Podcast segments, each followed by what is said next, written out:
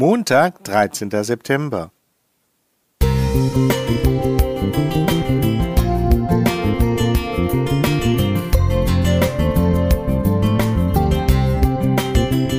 Ein kleiner Lichtblick für den Tag.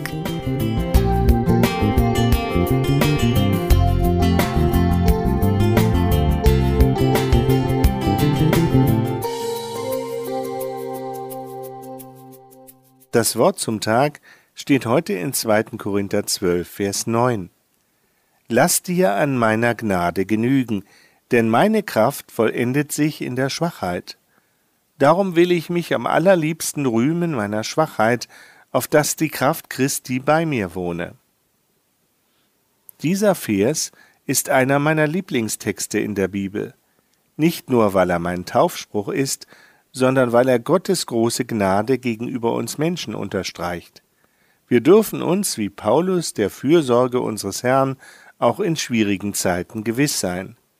Der Apostel bat Gott dreimal, ihm den Dorn im Fleisch, vermutlich eine körperliche Krankheit, wegzunehmen.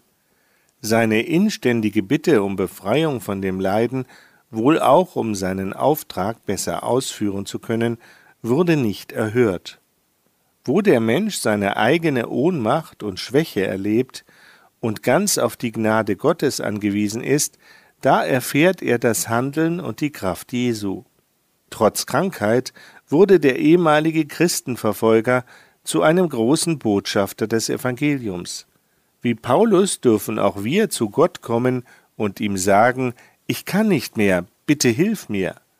Vor Gott müssen wir nicht die frommen Alleskönner spielen, ganz im Gegenteil. Mit unseren Stärken sind wir Gott so manches Mal eher im Weg, denn in unseren Stärken lassen wir ihm oft keinen Platz. Da kommen wir ja bestens alleine klar, meinen wir.